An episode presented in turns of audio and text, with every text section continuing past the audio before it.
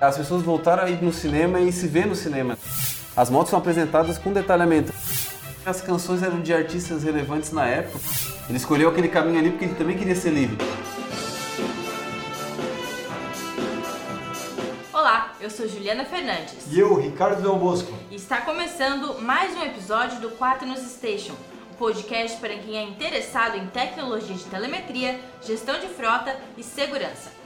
No episódio 4 dessa temporada sobre motociclismo, nós conversamos com o ex-policial rodoviário federal Roberto Rexigel sobre o perfil do motociclista no Brasil.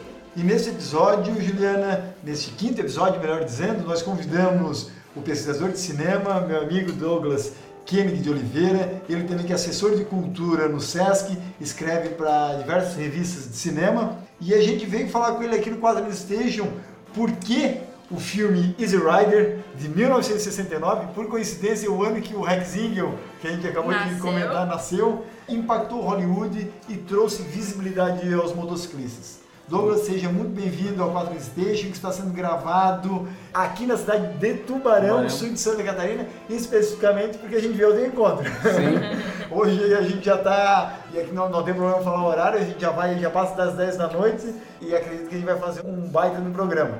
Obrigado o convite, né? Obrigado. Os papos informais que a gente tinha de cinema viraram uma coisa mais organizada assim legal. O Douglas costuma não revelar, mas assim, fontes seguras me disseram que ele tem, afastado da casa, ele tem um, um quarto que é mini cinema, conta direito a respeito disso que lá dentro tu entra no teu É, mundo. um espaço para não incomodar o resto da casa com som, porque pra o mulher não expulsar de é, casa. O, o, filme tem que ter um bom som, né? E aí a mulher geralmente não concorda com esse padrão sonoro dos filmes que a gente precisa para ver, né? Tipo Fala. um filme de moto, por exemplo. Falando em bom é. som, apesar da gente hoje vai comentar aqui sobre o Easy Rider, mas vai chegar o nosso podcast que a gente vai falar sobre o Selvagem também, Selvagem. lá com o Marlon Brando em Isso. 1953. Isso. E a gente falava há pouco que em termos de sonoridade, de som de moto, até hoje ninguém bate ele na verdade era uma coisa nova, né? A 53 assim não tinha uma, uma opção tão forte de som, não era um som 5.1, não era. Então a, ele deu ênfase bastante para chegada e saída de motos, né? E é o filme mais dinâmico, que tem mais movimento de moto. Sim. Porque o, a, o Easy Rider são passeios. E o Selvagem da Motocicleta tem pouca moto, na verdade. É mais aquela aura do motociclista, né? O Selvagem, assim, se tá vendo em casa, e a visita tá conversando, vai incomodar a visita, sabe? Porque o som de moto realmente é forte, é poderoso, assim. Então já fica a primeira dica do nosso podcast. Se quiser espantar a visita, pode botar o selvagem so, bem alto. Sogra, aquela tia zona chata Isso, que só vem estiver conversando. Não traz nenhum panetone, né? Sim, Natal, sim. entendeu? Bota o selvagem ali e o Marlon é... acelerando. Não, é um filme assim que, vamos dizer, um filme antigo, mas aí em 53 o, o Hollywood já tinha condições de fazer filmes tecnicamente muito bons. Então, imagem e som, ele é, assim, Ô, fantástico. Tu, tu, conhece, tu conhece o meu pai, eu vou dar essa dica pro meu pai, porque o meu pai não é um cara meio difícil de gostar de receber visita, né? Sim. Então eu vou falar pra ele usar essa, estra essa estratégia pra fazer a visita aqui em casa. Já vou deixar com ele ali, já vou deixar gravando. Douglas, o Ricardo comentou antes que o filme Easy Rider foi lançado em 1969 lá Isso. nos Estados Unidos, né? E um ano depois ele estreou aqui no Brasil com o nome Sem Destino. Sem Destino.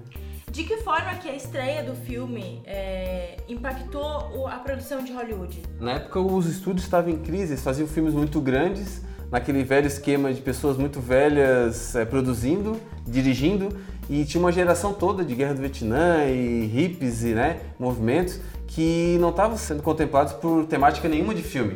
Então eles faziam filme tipo Terremoto, botavam um elenco estelar lá e não dava o lucro que precisava para pagar o filme, né? Quando o Easy Rider veio, que custou pouquíssimo, acho que custou 450 mil dólares. 365 mil. Isso, é, no total às vezes, às vezes chega a 450. E ele lucrou muito, assim, e falava com o jovem, né? As pessoas voltaram a ir no cinema e se ver no cinema, né? E daí, a partir disso, eles começaram a olhar para o jovem, começaram a contratar diretores jovens. Só que jovem na época era o George Lucas, era o Francis Coppola, era o Brian De Palma, sabe? Que hoje são velhos, né? eles têm 80, 70, 80 anos. Então, assim, os filmes que a gente gosta da década de 70, na verdade, foi tudo graças a essa questão desse. de os estúdios antigos, os estúdios tradicionais, cooptarem essa turma que estava saindo das faculdades de cinema. Essa nova geração. É, e estava fazendo filme independente. Eles pegaram e botaram essa galera toda pro estúdio. Aí começaram a sair filmes de grande orçamento, mas não com aquelas temáticas antigas, né? Então o pessoal começou a se identificar mais, assim. E é um filme extremamente simples, vamos dizer assim, é podemos dizer assim. É um filme de estrada, né? Road movie, né? Que se chama, né? Road movie, correto. Comecinho ali da década de 70, então pegava toda aquela revolução paz e amor e, Isso. e o famoso peace and love, né? É, toda aquela Flower comunidade Power. hippie. E, e o filme, eu digo assim, se há um filme que representa a expressão drogas, sexo e rock and roll, é o Easy Rider. Sim. Porque vê claramente... É, Não é nem começo- sexo, é amor livre, né? Hoje fala sexo e já tem, tem, tem outro sentido do que era a palavra há 40 anos, vamos dizer assim. Isso, né? é. Mas o, era o começo muito da questão do uso de drogas, Sim. muitas vezes relacionando isso até com o motociclista. E o rock and roll ali, quando a gente pega duas músicas daquela mesma banda, que estourou a partir daquele momento, que é o Born to Be Wild, Be ali, é, solta o som aí. Isso. É, aquilo ali foi um delírio, eu acho que realmente foi um... Até hoje, né? foi um ícone. A abertura do filme ainda, tu, mesmo não sendo motoqueiro, por exemplo, eu não ando de moto, não tenho carteira pra moto. E aí, aquela abertura ali é perfeita, assim, a, imagem dos Cruzando ponte, motoqueiros, cruzando a você ponte. E também, às vezes, você que está nos escutando pode estar se perguntando já agora no começo desse nosso podcast. Mas que raios a Quaternos, empresa de tecnologia focada em rastreamento e telemetria, está fazendo um, Um podcast um voltado podcast pro- ao cinema, né? É, E com um especialista que é o Douglas aqui ao nosso lado. Aos nossos clientes motociclistas que procuram muito nosso sistema de rastreamento para questão de segurança, para verificação da rota, isso aqui é um presente para vocês. A Quadros a gente não se contém a ser mediano, né? A gente realmente trabalha muito com conteúdo e quer levar o que é de melhor aí para os nossos clientes, para os nossos usuários que utilizam a nossa plataforma de rastreamento, gostam da gente, assim como também a gente aprecia levar material de qualidade para vocês. Então, simplesmente é um grande presente que a gente leva para o nosso público. E espero que gostem. É, fiquei bem contente com o convite, assim, porque tem muitos filmes muito bons com a temática do motociclista e, assim, para falar de filmes é tranquilo, né? Eu gosto muito. E aí eu pude rever alguns filmes e ver como já eram melhores do que eu lembrava, né? Vou dar uma de spoiler aqui, vamos dizer assim, não spoiler de cinema, né? Sim. Mas com relação ao nosso próprio blog, você vai lá em quaternosonline.com.br, você vai observar o seguinte: o Douglas é o nosso mais recém guest poster. Então o Douglas também vai estar lançando uma série de críticas de cinema com relação a filmes voltados para motociclismo e ele está estreando já com três conteúdos a respeito, não é uma release, eu digo porque é muito comentado, é matéria em conjunto entre o Douglas e a Juliana Fernandes, que é a redatora responsável na Quaternos, entende muito o perfil do motociclista brasileiro, e os dois em conjunto estão elaborando o conteúdo, o primeiro Easy Rider, Isso. o segundo aí... Selvagem da é, motocicleta. Selvagem na Motocicleta, de 1983. E o, o- a gente comentava antes de começar o nosso podcast, mesmo a data de Scarface, Scarface, é. né, que também foi, é um outro estilo, mas é, é também o auge não- dessa turma, né? É o auge dessa 70 turma. e 80 eles fizeram o que queriam, assim. É isso aí. Depois decaíram, mas a gente conversa, assim, mas depois eles mesmos tiveram a sua decadência também, infelizmente. E o terceiro que o Douglas já está lançando é o Selvagem, de Selvagem. 1953. Foi o primeiro, né? Foi o primeiro que a É, gente foi o falava pioneiro, pouco. é. Foi o pioneiro com Marlon Brando, que é Que- aquele que que a gente diz que é o, é o para espantar a visita. Pra espantar a visita, né? Isso é bom.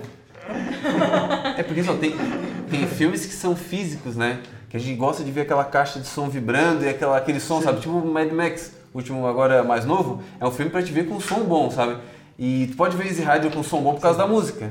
Mas o Selvagem, assim, é bom ver com som bom mesmo pela moto. Se tu gosta de motor de moto, tem aquilo que te, te excita de alguma maneira, né? É o filme, assim.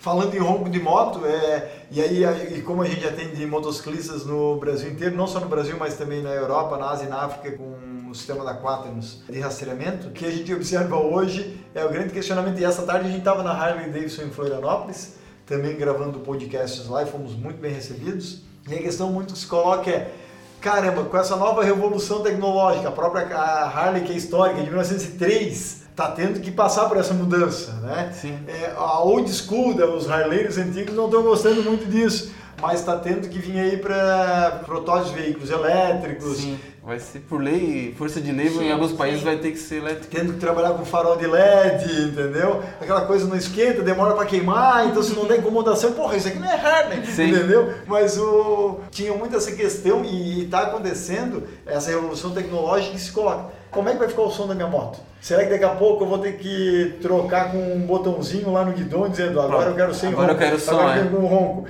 E na verdade não é o ar saindo, é apenas uma questão de... Até tem uma história interessante do meu enteado, meu enteado que tu conhece, Gustavo, né? Sim, Ele Gustavo. tem uma Falcon.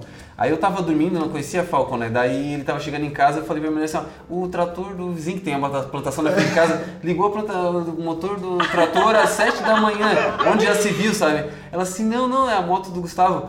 Aí eu assim, a moto, mas aquele não é pra silenciar. Não, não, dele é o contrário, dele é pra fazer som. né? É isso aí, hoje, hoje e é, e é bacana, claro, bacana para a Harley, né? Mas a moto, ela sai de fábrica, por exemplo, eu tenho uma Harley, a ponteira eu não troquei, a minha tá original de, de fábrica. E ela é muito silenciosa, é uma enceradeira praticamente, ela Sim. faz pouco barulho, vamos dizer assim. Botas hoje uma ponteira Vinci ou, ou mesmo de outra marca, vai pagar aí na faixa dos 2.500 aos 3.500 fácil uma, uma ponteira. Pra quê? Pra fazer mais barulho. Só que daí tem assim, tu tem que ver, tem gente que se empolga, faz a barulheira e depois tem a primeira viagem longa de mil Certo. quilômetros, Aí não aguenta. volta e não se aguenta. Pelo amor de Deus, bota de novo a ponteira. Ou às vezes está viajando com a garupa e a garupa também Reclama. reclama, porque, Não cara, aguenta não dá pra gente, mulher, né? Não Sim. dá pra gente conversar. Ela quer conversar com a paciente. Dependendo de quantos anos está o casamento, às vezes é a ponteira É bom. ajuda. É bom. É, é meio providencial. Uma segunda boa dica do. onde, Eu quero.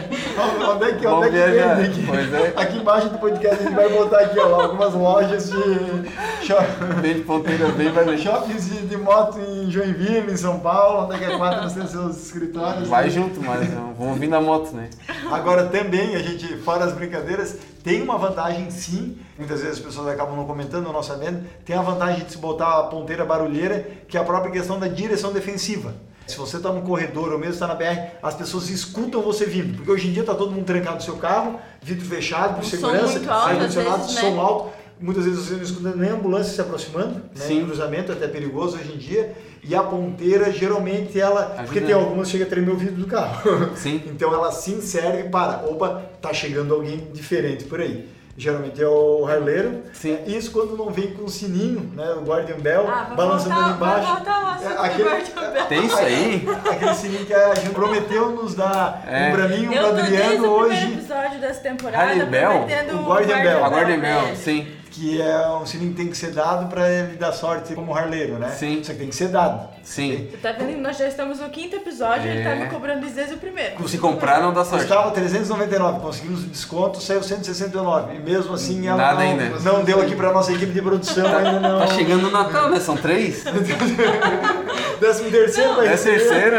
Nem paga, que- já compra e depois você repassa o resto. Não. E, e falando em Guardian Bell, ano passado fui no Salão das Rodas em São Paulo e recomendo irem, quem nunca foi, é a primeira experiência muito bacana. O que é de melhor da indústria automobilística, Brasil chegando as novidades e como é véspera de Natal, geralmente ali, entre Acontece sempre no mês de Novembro, né? setembro, normalmente. outubro, novembro, É, se eu não me engano. Quem era integrante do ROG, que é o Harley Owners Group, que é o Sim. maior grupo de, de motociclistas no mundo, você apresentava sua carteira do ROG e eles davam vários papeizinhos em formato de sino, né? Que você podia dizer, ó, eu vim de onde de Joinville, estou aqui no... Esse é, sino, então, é um negócio não, tradicional. é, sim, sim, certo? tem uma história. Tem duas vertentes hoje que defendem essa história, mas daí é outro podcast. Sim, sim. Quem quiser, a gente pode até botar aqui um link embaixo do nosso artigo, já contando um pouco dessa história do Guardian Bell. E inclusive a gente vai escrever. Ou no então nosso vai blog, lá e escuta o episódio com o Eduardo do ROG, porque Que ele é o presidente contou, do ROG, é, inclusive, Sim. em Santa Catarina, que ele conta a Ele respeito contou contou um pouquinho. o o Eduardo Silva, e eu peguei esses bells e trouxe e enfeitei minha última árvore de Natal. Então ele tá lá em casa. E Sim. hoje toda minha árvore de Natal agora Tem. vai ter Guardian Bell. da É, os papeizinhos aqueles. Os papeizinhos em formato de Sobre silêncio, tu falou, é, tem um protótipo de um carro elétrico aqui em Tubarão que é assustador. Ele não tem barulho, é só barulho da roda. É, a gente pensa na É- segurança é mesmo. perigoso, né? É, o cara saiu assim, daí nós olhamos assim, tá ligado? Isso aí tá, é o protótipo do carro Quanto? elétrico, né? Então como é que a gente vai saber se o cara é... Quantos cachorros na garagem, né? Os nossos carros não vão ser atropelados. Geralmente eles só saem atrás da roda, né? Estão dormindo. Eu não sei como é que vai- escutam barulho. Eu não sei como é que, como é que eles vão fazer ali um Vai- dispositivo pra gerar algum tipo de... Vai ter que ter carro elétrico com jato de água embaixo para espantar a cachorrada. É. Não, e pessoas mesmo, né? Criança também é um perigo. É, imagina. Verdade. Brincando de bola aí. É, o Easy Rider ele ganhou prêmios também, né? E um filme pequeno daquele ali, sem investimento, tanto investimento, né? Produzido por eles mesmos, pelos atores, ganhar um prêmio em Cannes a Europa geralmente pega coisa dos Estados Unidos que os Estados Unidos não, não reconhece e acaba premiando, Ah, né? A gente ia comentar isso, é, É. a questão do Oscar, né, Juliana? É. Foi indicado, né? O melhor Roteiro ator original, ah, coadjuvante, e roteiro Ah, o original. Jack Nicholson rouba a cena, como em tudo que ele fez depois, né?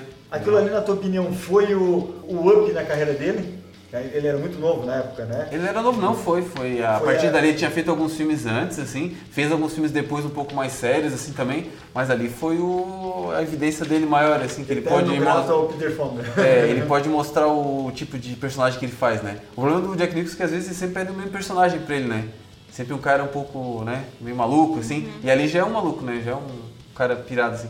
Mas que no filme ficou muito legal porque é uma quebra também, porque ele demora pra aparecer, ele não tá desde o começo. Sim. Então tá aqueles dois ali que eles não se entendem. O Peter Fonda não tem muita expressão, né? Sim. É um personagem meio. Eu até comentei com o Ricardo depois que eu assisti o filme. É. Mas, gente, depois de um certo momento ele fica meio.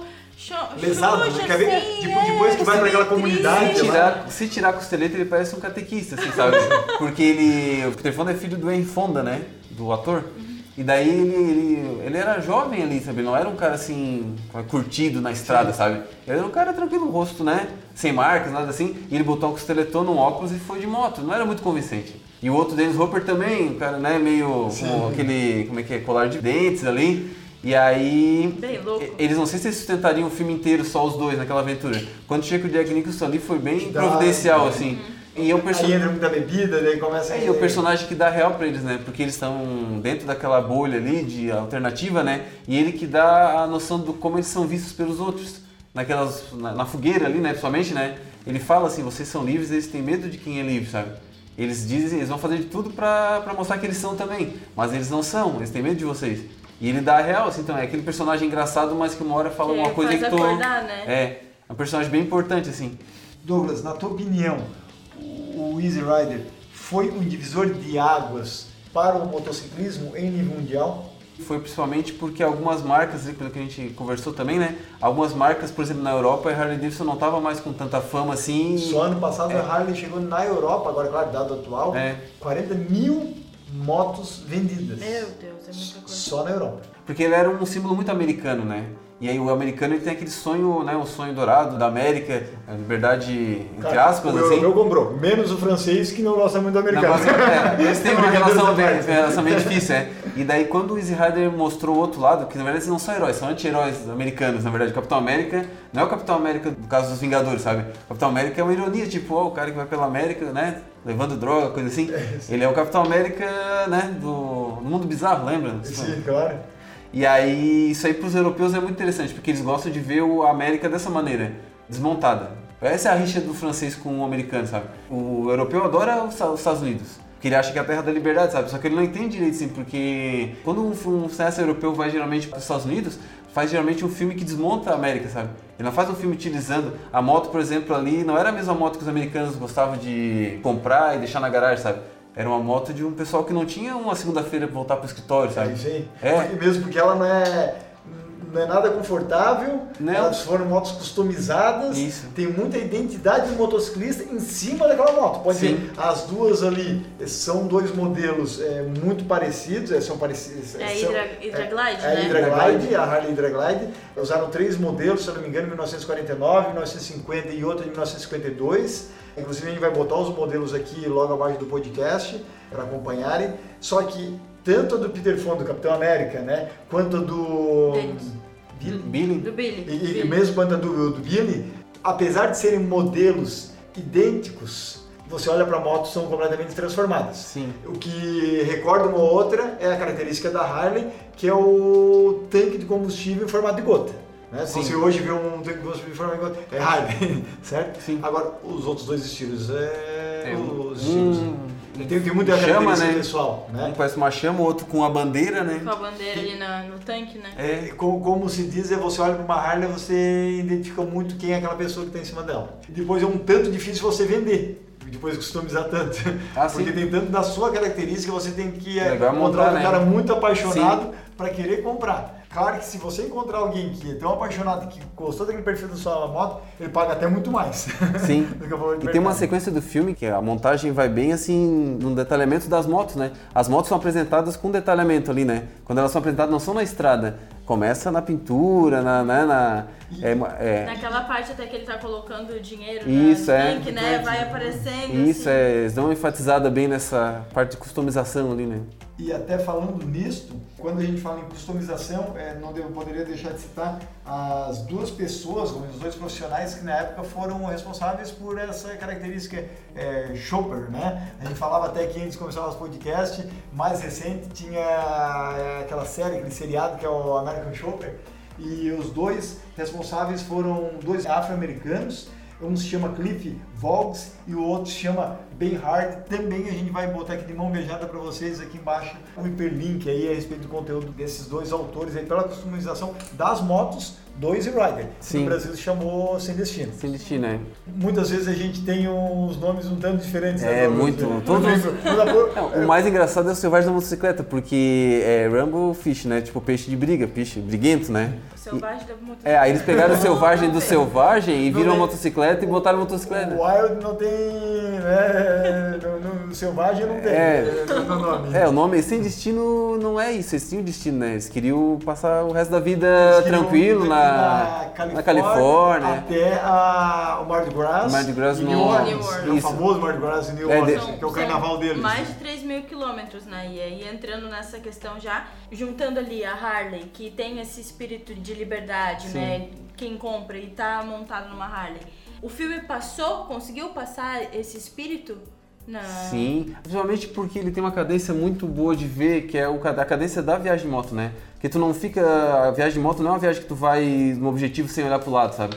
Eles estão andando de motocicleta e estão olhando a paisagem, né? As canções ali que passam. Vários momentos do filme, principalmente na primeira metade, são de viagem de moto no tempo da viagem, sabe? A câmera vai junto com eles e pronto, não está acontecendo nada. Não, não vou dizer que é um tempo fraco, assim, não é? O filme é feito disso, né? Quando o personagem Jack Nicholson entra e aquele pessoal começa a pegar mais pesado com eles, ali está um enredo mais fechado, né?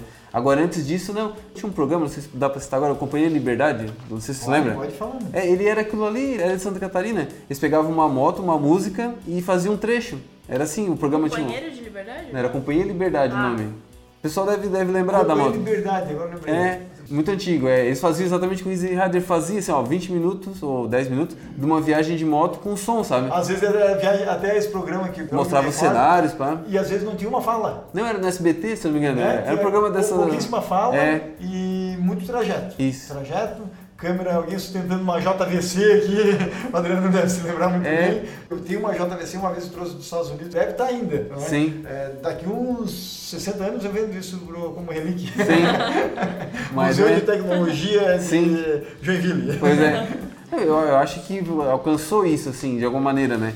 Só claro, a história não é uma história muito poética, assim. Eles querem fazer o grande negócio para não precisar mais fazer negócio nenhum, sabe? E eles não estão dentro do sistema americano, assim, não tem emprego, né? Eles, eles não sabem onde eles moram, quem é a família deles, eles não sabem nada deles. Eles são eles, a moto é a estrada, sabe? Eles, a moto é a estrada, vamos dizer assim, teoricamente estão mais livres do que a maior parte das pessoas está vendo o filme, né? E, e para mim, o maior sinal de liberdade, claro, e ali usando a Harley, fez um bom link a isso, obviamente, por causa da motocicleta e o estilo do harleiro. Sim. Mas, para mim, o, o, o ponto-chave de virada no filme, que dá a sensação de liberdade, foi quando logo no começo ele tira o relógio, o relógio. e toca no deserto. Ali é emblemático, né? É. Estrada, e segue em frente. Aquilo ali ele mostra o seguinte: eu não ter uma limitação por tempo no meu dia, deixar a vida acontecer, vamos dizer assim, e eu embarcado nessa moto, que significa a liberdade. Isso aqui é o símbolo, e ainda a moto com a bandeira dos Estados, Estados Unidos. Unidos. E a jaqueta também. E a jaqueta, aquilo ali praticamente vendeu é. o sonho americano aí para muita gente. Engraçado, foi a grande virada. É, e os Estados Unidos é uma coisa para eles e a mesma bandeira pode significar outra coisa para os habitantes lá, que quando chegam em New Orleans eles são muito mal vistos, né?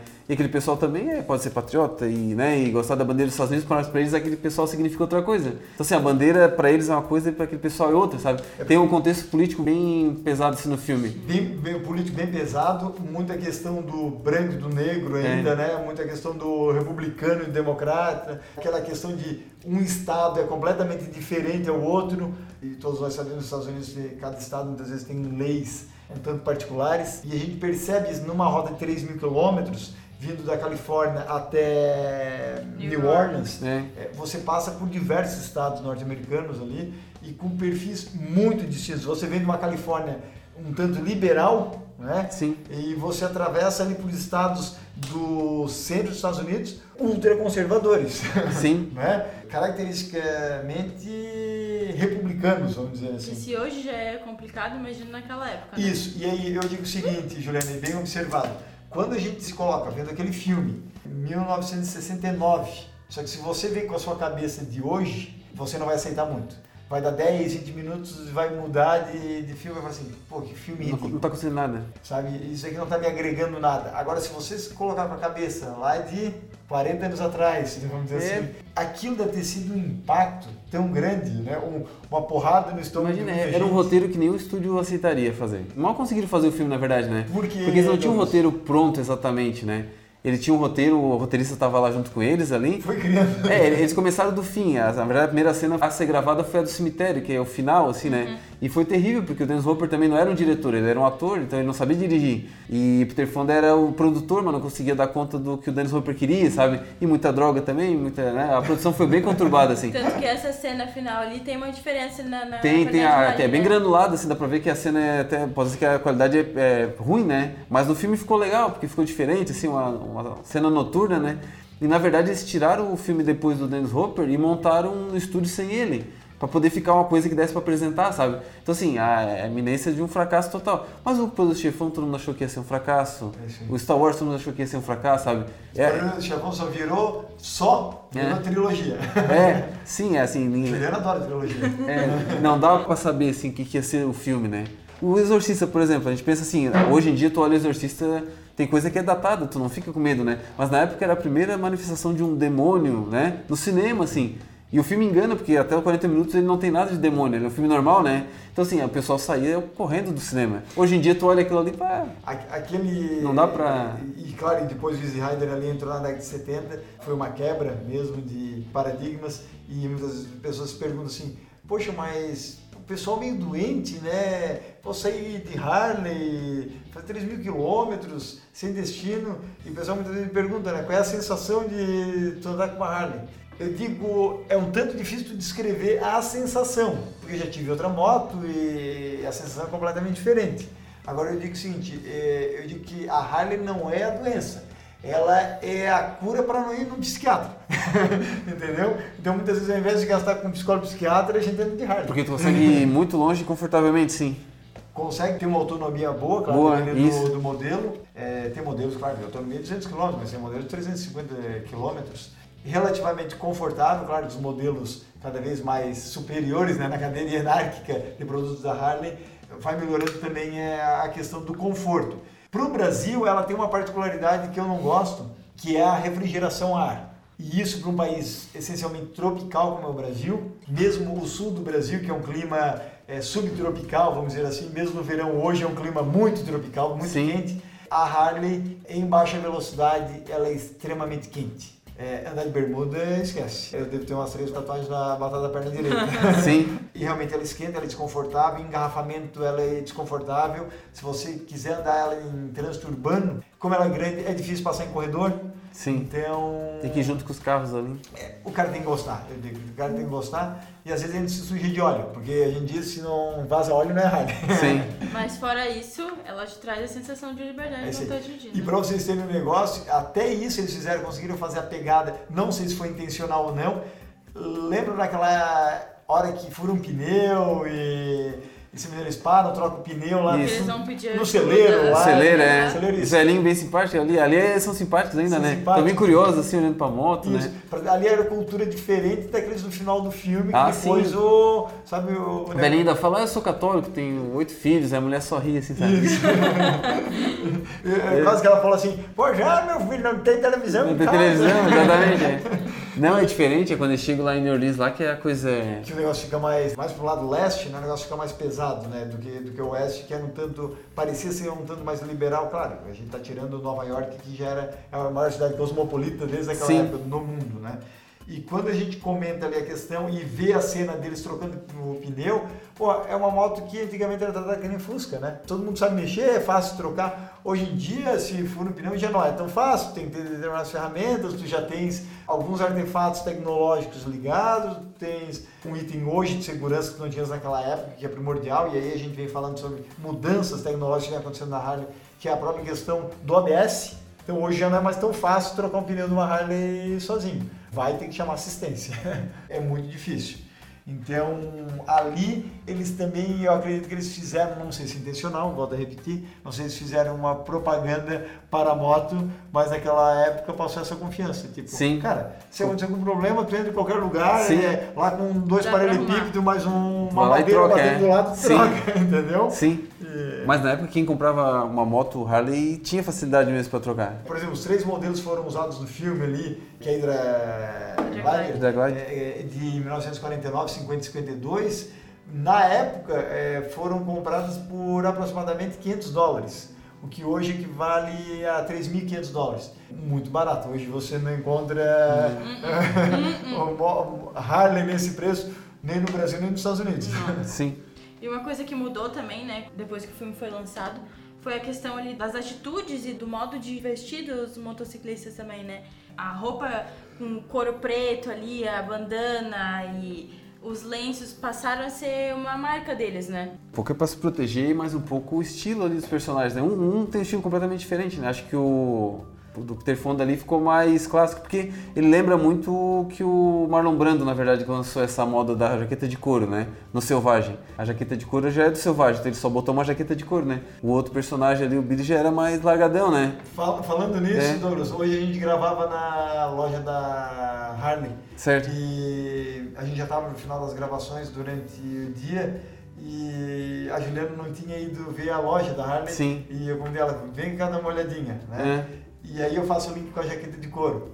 É, de repente eu olho pro lado, assim, a, a boca dela meio caindo, assim, né? Tipo Sim. assim, de admiração. Só que aquela admiração, tipo assim, meu Deus, que preço é esse? E aí a gente Ah, onde é que uma marca conseguiu chegar. Sim. Né? É, onde, claro, tens uma margem em cima da moto, mas o que se vende hoje de acessório, e apesar de que, se eu não me engano, se não é a primeira, é a segunda marca mais clonada, vamos dizer assim, mais copiada, mais falsificada Sim. é, em nível mundial. É Né? tudo esse chama de Harley Davidson, né? E- O cara tem uma Vulca, A tem uma Juliana viu a- jaqueta Harley de couro lá, por exemplo, qual era o preço, Juliana? É de 3 mil reais. Jaqueta Eu fiquei Sim. chocadíssima. Pô, claro, Juliana, uma, uma baita de uma jaqueta, né? Sim. Uma baita de uma jaqueta, mas... Mas não era pelo material especial, não era. É, Era couro, tinha uma outra proteção, mas é aquele negócio. Dá para comprar uma de couro na 25 por talvez 300, 400 reais? Dá. Sim, Mas não tem o logotipo. pois é. marca, né? Marca. Sim, Não tem o logotipo e, e aquilo pesa muito. pois é. Mostra um pouco quem está do outro lado. E claro, é o espaço que a marca conquistou e vem conquistando desde 1903. E por incrível que pareça, diferente da Índia, que é mais velha, e a marca concorrente da Harley hoje nos Estados Unidos, a India Motorcycle é de 1901, mas a Índia teve interrupções da produção. A Harley Só deslanchou. só deslanchou. Só- claro que a grande virada dela, a grande alavancagem dela, foi a Segunda Guerra Mundial. Então, O exército adotou ela como. como moto, É. depois também foi adotada no Vietnã, então ela tem uma história junto ao exército americano e hoje o próprio exército brasileiro usa Harley. A Polícia Rodoviária Federal Ah, aqui os no batedores, Brasil, né? os batedores É. da Polícia Rodoviária Federal, inclusive entrevistando no podcast o Rex Ziegel, que foi instrutor aí por 15 anos da, dos Primeiro batedores. episódio dessa temporada, hein? É o primeiro Quem não episódio, bem escutou ainda tá perdendo. E também usa o Harley Road King. Então tem uma história não só nos Estados Unidos. E quando a gente falava hoje também com o Hackney, é, à tarde ele comentou, aquele filme foi uma, uma grande virada que todo mundo queria estar em cima de uma moto daquela. Sim. Às vezes não tinha ainda coragem, né? Sim. Mas queria estar naquela posição. Tu, é, tu falou agora da guerra do Vietnã, é uma guerra que desnorteou muito a, a juventude lá dos Estados Unidos, porque eles foram para uma guerra, uma guerra burocrática, né? Uma guerra para se contrapor a uma força ideologicamente contrária aos Estados Unidos, mas a juventude foi, eles saíram do, como estudante, como e saiu para matar gente no Vietnã. Depois eles tinham que voltar, depois que os Estados Unidos desistiu da guerra, né? Perdeu, na verdade, mas desistiu. Se saiu de lá, eles voltaram, né? E tem vários filmes que falam disso. Dessa geração que voltou e não conseguia mais ver a- os Estados Unidos da mesma maneira, a vida deles, sabe? E aí o pessoal, o hippie já não queria ir, então ele já se mobilizou antes para não ir para a guerra, né? Sim. Mas quem foi também voltou muito diferente, assim. E eu já vi E queria se libertar de alguma maneira, sabe? E daí essa, essa coisa da moto também entrou como um- uma bem- válvula de escape, assim, Bem né? colocado, Douglas. Eu já li alguns artigos que comentam, inclusive, essa relação dos veteranos de guerra quando retornaram nos Estados Unidos, por usar em guerra a Harley, que era uma moto que na Eles época continuavam. não tinha eletrônica praticamente, eh, todo mundo mexia e eles sabiam mexer. Quando voltaram para os Estados Unidos, continuaram naquela pegada. Né? E se reuniam para grupos de moto porque usaram na guerra e continuavam ali, né? E até hoje a gente vê muitas motos dos Estados Unidos, e mesmo chegando essa onda no Brasil, estilizadas com aquele verde oliva do exército. Inclusive, com... a gente viu uma hoje lá dessa cor dela na Harley. Da Harley tem um colega harleiro lá também, estilizou ela, Certo. customiza, né? Sim, sim. É, contrata shoppers, né? No Brasil que a gente fala a própria customização e acaba modificando e continua esse espírito. Bota aqueles coros, bota, muitas vezes bota até aquela pá na frente, já vi algumas Harleys que no passado tinha que desatolar ela. Ah, sim, sim, é. Do- Agora é só estrada, tu né? Dava até em pântano, Sim, né? sim. Com aquela moto. Então, é, realmente isso aí eu vejo que foi um, um bom ponto colocado por ti, Douglas, a própria questão da relação com a guerra. E também uma questão que eu queria falar contigo é a própria trilha sonora que foi marcante nesse filme. Sim. Por que Easy Rider ficou tão conhecido pela música? Porque as canções eram de artistas relevantes na época. Por exemplo, eles têm em 69 o Jimi Hendrix estava vivo. E tem o Six Was Nine ali, que é um. Não é um clássico, assim, sei, mas quem conhece o Jimi Hendrix sabe que é uma das melhores canções dele no filme, sabe? E a, a canção ela fala sobre essa coisa dessa ambiguidade, às vezes, do hip, sabe? Que o Jimi Hendrix estava entre o, né, o roqueiro e o hip, assim.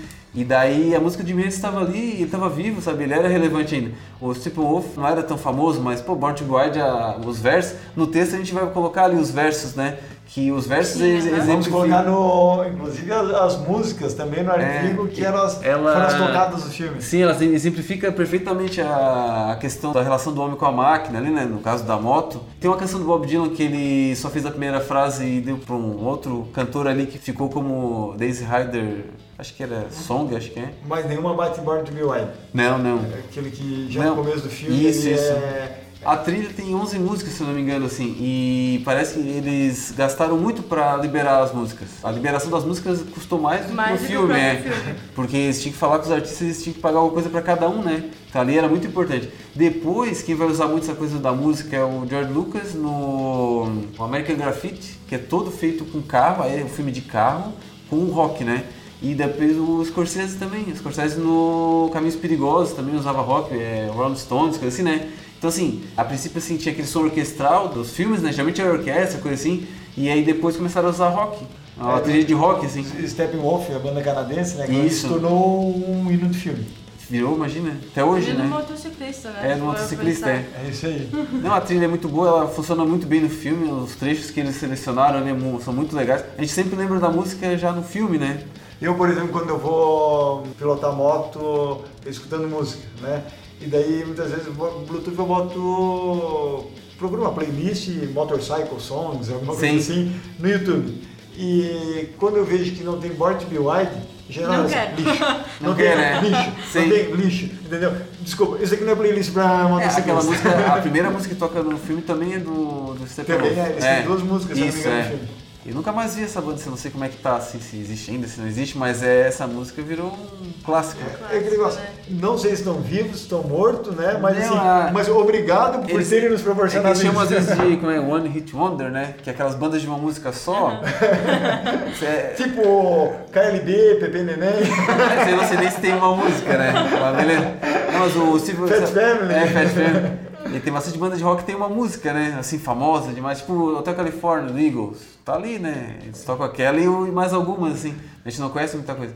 Mas Eu a- vou, vou- vou falar uma é. curiosidade aqui, ó, a gente brincando, apesar de estar falando de rock and roll, falando Sim. de motorcycle, aqui eu falei em KLB, né? KLB. É, para quem não sabe, eu morei três anos em Angola e, e depois há quatro anos a gente veio, além da África, da Europa, a gente veio operar aqui no Brasil também.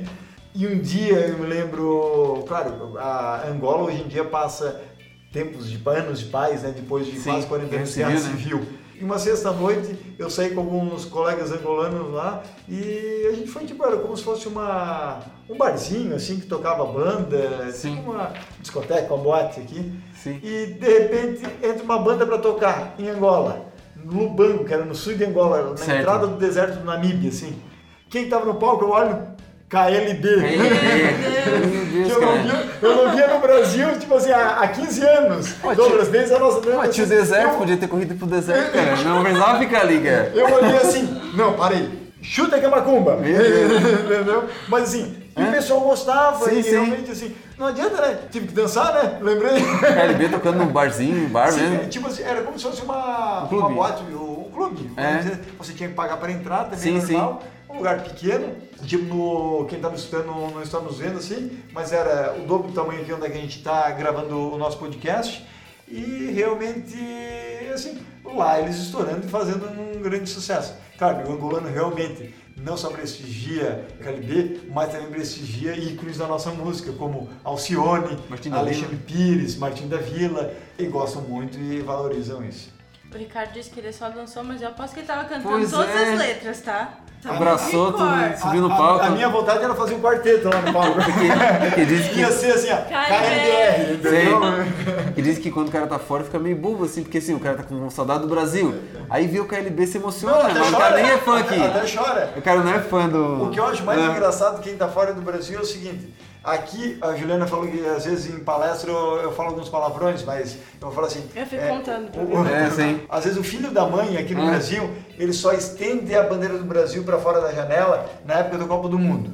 Lá fora, qualquer foto quando ele viaja para Disney, É, pra Europa. Amo qualquer Brasil. foto que ele bota no Instagram, ele tá agarrado com a bandeira do Brasil, tipo, e quando volta para cá ele fala o seguinte: "Nossa, se pudesse eu ficava lá".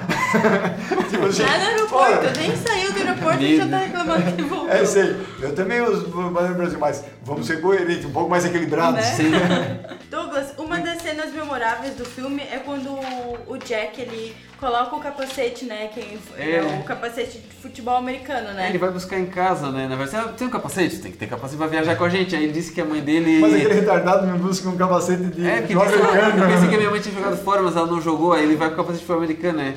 É muito engraçado, assim, é um negócio. E, e ali eu também não sei se foi é bizarro, mas eu também não sei se foi intencional. Era quando estava acontecendo a grande alavancagem do futebol americano.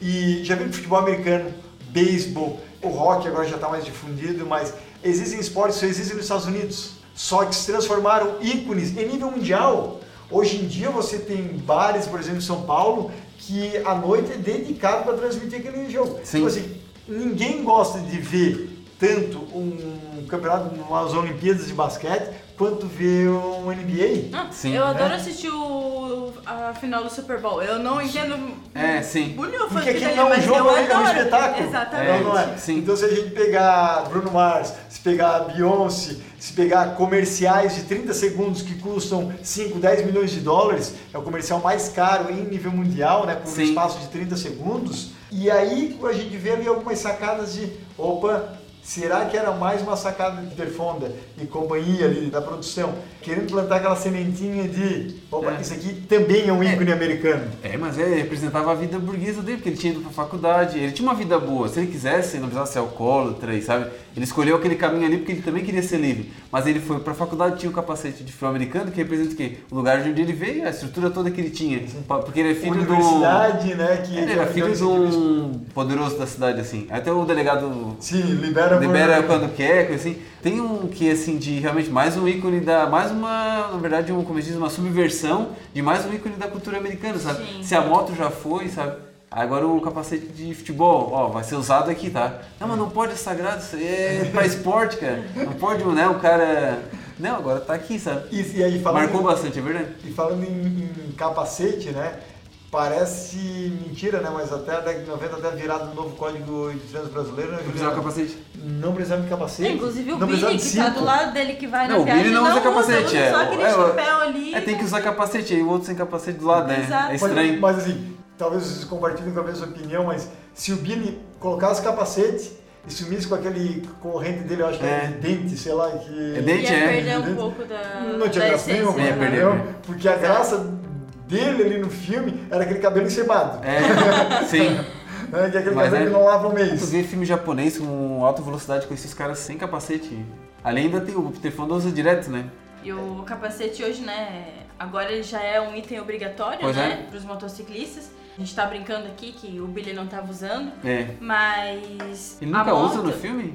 Não, nenhum momento. Nenhum momento, nenhum né? momento. A moto, né, é o veículo que mais mata hoje no Brasil. Sim. Em 2016, das 37,3 mil mortes por acidente de trânsito, 12,1 foram causadas. É muita Por falta de capacete. E aí eu vou fazer uma pergunta aqui pro Ricardo, porque não, nós não, Sim, não foram ocasionadas por pela falta de capacete. Não, mas é, envolviam por motos, motocicletas, envolviam moto- é, motocicletas. e- só Geralmente o- batida lateral. Só que o capacete é uma das principais causas que causa. Porque se Sequela tu não tá também, né? usando, já. E é como você ir pro norte e nordeste É. do Brasil e continuar não vendo as pessoas com... O interior aqui mesmo. Na verdade, eu sou formado em fisioterapia, né? E eu atendi a maior parte dos jovens que eu atendi até hoje com lesão cerebral foi de acidente de De moto. moto. De moto. Foi, é bem. É porque o, o A para-choque é o sequela é, corpo, a né? sequela é bem grave. O para-choque da moto é. É. o seu corpo, então Sim. é, é que nem a Kombi, né? O para-choque da Kombi é a sua perna, né? Sim. Né? Então, Fora os acidentes que, que o capacete mesmo não deu conta, assim, né? De. Imagina se tivesse 100, né? Os caras estão vivos porque causa do capacete. E ainda estão com sequela, imagina se tivesse 100. Aí eu pergunto aqui, nós dois não andamos É. de moto, né? Mas Sim. eu pergunto aqui pro, pro motociclista da, Da mesa. roda Da mesa. mesa. Tenta nos explicar por que que vocês... Você eu sei que usa, porque né, já vi, inclusive já até brigou comigo que eu ando de bicicleta sem capacete. Já brigou Certo. comigo. É. Mas por que que os motociclistas deixam de usar? É o seguinte, uma coisa é o motociclista que nem a gente falou aqui, que a gente encontra ainda muito no interior, principalmente em cidades mais rurais, assim. Isso. No norte, nordeste, mais por ser em vez aí também de forma mais comum, as pessoas não usando. É aquela cultura da não fiscalização. O brasileiro é muito aquela questão do regionalismo e aqui essa lei pega e não pega. Não tem que pegar ou não pegar, se é lei, é lei. Belém. Minha opinião. O pior é que nas regiões, muitas vezes, se você fiscaliza, se a BR fiscaliza, se a Polícia Militar do Estado fiscaliza, ainda muitas vezes prefeitos, vereadores ainda vão encher o saco da polícia para pegar no pé. Então, uma coisa é aquele pessoal que não usa por, indo para o trabalho, isso aí é, é, eu digo assim, é o pessoal folgado, mal acostumado, e daí como tem aquele senso da impunibilidade, eu não vou ser punido. Então, por que, que eu vou usar? É mais conforto, é que nesse calor, não vou usar. Agora, o pessoal da moto grande, muitas vezes, acabam não usando, ou às vezes usando até capacetes irregulares. A gente Inadequados, né? A gente vai escrever também no nosso artigo, no nosso blog, quais são os capacetes hoje lá por foto, modelo, que é permitido, e muitas pessoas às vezes confundem.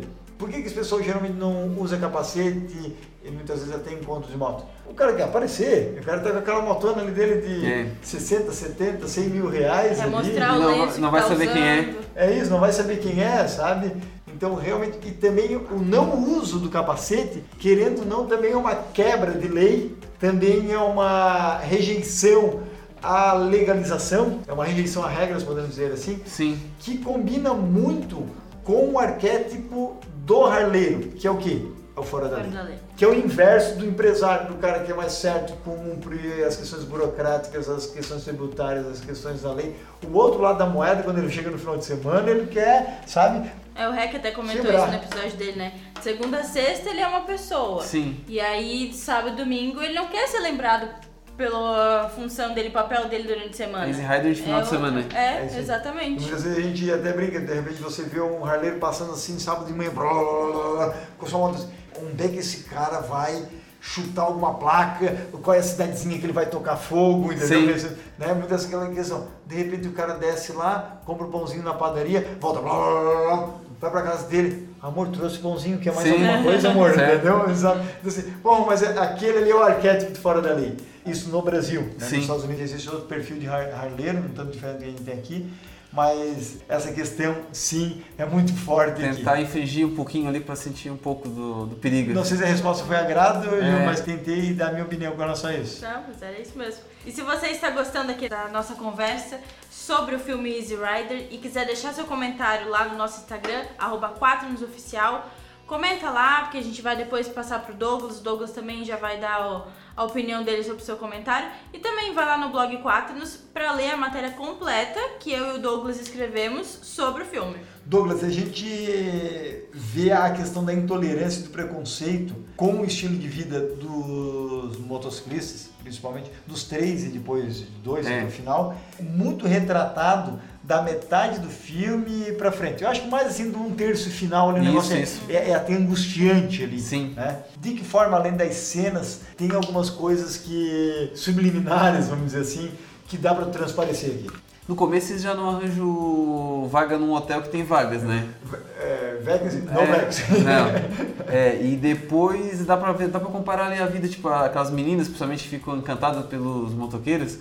Dá pra ver assim que a cidade não tem estação nenhuma, né? É uma cidade conservadora, convencional. Justo. E eles chegam ali que nem um furacão, né? E os homens todos ali, a princípio, se sentem, né? E começa a jogar aquele papo no ar, né? Pra ver se eles. E engraçado que eles ficam ali, eles ficam um tempão naquele. até tentar ser atendido, né? É isso aí. Eles ficam ali, eles meio que não acreditam, né? Não querem acreditar naquilo ali, sabe? E aí tu acabou de entregar que sobra só dois, né? É, o filme, assim, como diz, o Easy Rider não é um filme divertido pra ver sábado à noite com a namorada, sabe? Porque é um filme que tem todas as consequências do caminho que eles Valeu, optaram. sábado à noite, eu me lembro na época, foi quando eu vi. É, não, porque na verdade o filme ele, ele não é um filme escapista. Assim, tipo, ah, é legal, um filme curtição de pessoal de moto. Eles assumem todas as consequências do caminho que eles querem tomar no ambiente, às vezes, que não quer eles ali, sabe? E tem, tem bastante coisa ali, até a gente vê no filme muitas vezes, né? A quantidade de droga que se consome no filme, pra nós hoje em dia, não tem filme daquele tipo ali. Só talvez um Lobo de Wall Street lá. No... Sim. O professor meu foi ver o Lobo de Wall Street no avião, por exemplo. Ele foi ver no avião e tinha uma criança do lado, sabe? A mãe ficou brava com ele porque a- o volume de coisas que, que aparece ali. Eu já- assisti com a minha avó no cinema. Não, mas é. É, no Easy Rider tem bastante coisa assim, tipo, que a gente não aceita e coisas que eles fazem que o pessoal de dentro do filme não aceita, sabe? E assim, ó, não é um filme que a gente possa sempre. Todo mundo que vai ver vai estar do lado dos motoqueiros, sabe? Muita gente pode achar que os motoqueiros ali também não são os bonzinhos da história, sabe? Muita gente se identifica com aquele pessoal quando chega lá quer manter a ordem, quer manter a moral da- do lugar, sabe? O conservadorismo ele tá ressurgindo de alguma maneira, assim, sabe? Aqui no Brasil não sei como é que tá, mas lá nos Estados Unidos A também. polarização é, Isso. ao meu ver, não só Brasil e Estados Unidos. É, a gente vê isso através das eleições, a gente vê isso através das redes sociais. Hoje em dia, todo, todo mundo virou jornalista, todo mundo virou Juiz virou também. juiz. Está muito polarizado. Eu acho que só vai se acentuar isso. A gente vai ter um mundo daqui para frente muito mais dividido do que já está. Nós e eles, né? Tem um trecho bem enigmático ali do filme, que né, eles nunca deram assim, muita ênfase para não quebrar, quem sabe, o enigma ali, né?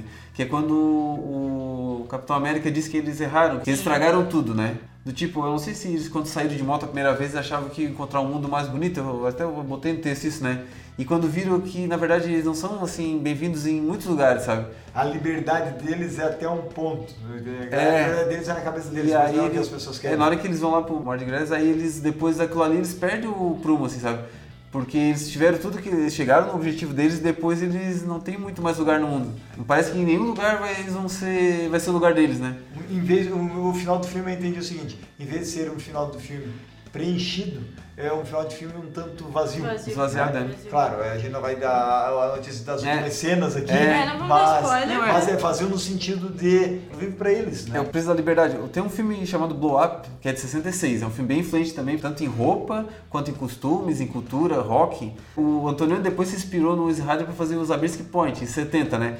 Mas no Blow Up tem uma cena que um fotógrafo ele tira foto de mendigos, assim, para fazer um livro, né? Um livro histórico, assim, um livro de, de arte. Aí ele diz assim, ah, eu quero liberdade para poder fazer o que eu quero, minha arte, não sei o quê. Aí o, o cara que patrocina o livro dele olha pro mendigo e diz, esse cara aqui é livre sabe? É essa vida que tu quer, sabe? Aí ele olha assim, é, acho que não, sabe? Essa coisa da liberdade sem lastro nenhum é bem difícil, sabe? E acho que o filme compra essa ideia bem, sabe? E por isso que ele é um filme marcante ainda. E o Peter Fonda, quando teve a ideia de criar o filme, ele quis comparar os dois motociclistas com dois cavaleiros de um filme de faroeste, Faroeste. é o que tudo indica, É, né? ele já fazia filmes de moto, né? Você acha que ele conseguiu isso? É, os filmes de moto que o Peter Fonda fazia era tipo Selvagem, filme de ganguezinha, sabe assim? Ele já tinha feito. O western foi o primeiro gênero, né, de cinema que surgiu nos Estados Unidos. 1911, eu acho. E daí esse gênero é muito tradicional de lá, sabe? Quando ele olhou a possibilidade de usar o gênero que é o, o mais marcante, o mais importante dos Estados Unidos, num filme de moto, aquilo cinematograficamente ficou muito atraente, sabe?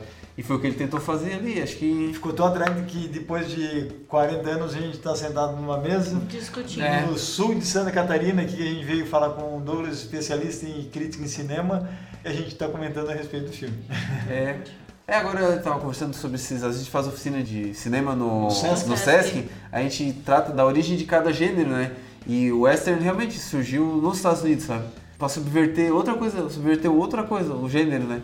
Que na verdade geralmente é o mocinho que a gente segue, né? O John Wayne, E daí ali, não, no caso, a gente segue os anti-heróis ali, né? Mas é um western né, também, é, ele é vazio, vai chegando nas cidades, sabe?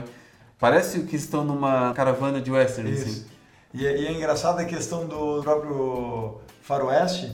Geralmente o, o bandido ali, a cidade geralmente é um tanto conservadora, É. existe o xerife para controlar aquilo, existe um juiz à corte, né? Sim. Mas o cara que chega aterrorizando a cidade, muitas vezes ele não tem muito o que fazer. Ele vai aterrorizar, vai matar uns, vai roubar não sei mais uh, um pouco de ouro, depois segue um pouco em frente, mas depois ele nunca tem a perspectiva de sossegar na vida. Não, É, o é xerife coisa faz alguma cima coisa de ou coisa não, ruim. é, e tem sempre um adversário que ele pode encontrar ou não, né? Mas nos filmes geralmente ele encontra, senão não tem filme, né? É isso aí. Mas ali no Rider, por exemplo, eles não tem um adversário. O adversário é o mundo, né?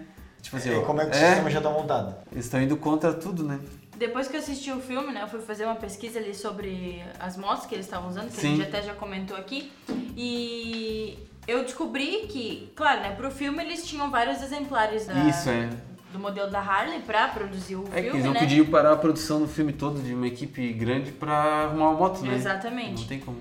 E antes de ser lançado o filme, só restou uma, uma moto, porque as outras ou foram perdidas ou alguém roubou antes Sim. do lançamento do filme. Aqui sobrou, né, que restou pra contar a história no, no fim.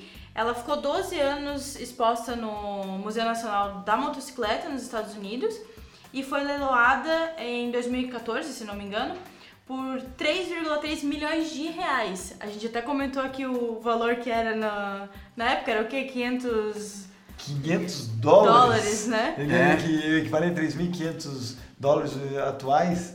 É, Foi Quanto leiloada elas custaram, né? e agora, leiloada, Juliano, 3,3 milhões. de É. reais. E o que me chamou a atenção é que os exemplares ali foram perdidos ou foram é, roubados, na verdade, né? ninguém pensa em guardar, né? Por exemplo, muita coisa do primeiro Star Wars, por exemplo, foi pro lixo. A primeira Estrela da Morte foi pro lixo. E daí? Ah, mas Estrela da Morte, pô, um filme histórico. Ninguém sabia que era histórico, cara. Ninguém sabia que ia dar certo aquilo, sabe? Eles simplesmente jogaram no lixo e pronto. Ninguém tem, sabe? É que não se pensa assim, né? Não dá. Hoje em dia eles guardam coisa de filme que não faz sucesso. Como diz muitas vezes no, É. no linguajar bem abrasileirado, não se apeguemos nas É. coisas. Sim, sim, é. Não se apeguemos. Sim. Mas eu vou dizer uma coisa, Ah. que se essas motos naquela época, e se a Quaternos já existisse naquela época, as motos tivessem Sim, Quaternos, rastreamento. olha, a gente acharia as perdidas e as que foram roubadas muito facilmente, Sim. né, Ricardo? É isso aí. É, depois da produção, às vezes, até pra pagar o pessoal de técnica e coisa assim, leva uma moto. Ninguém vai saber que isso aí vai valer tanto, né, no, no futuro. Com certeza. Keep calm igual shopping. igual comprar Harley.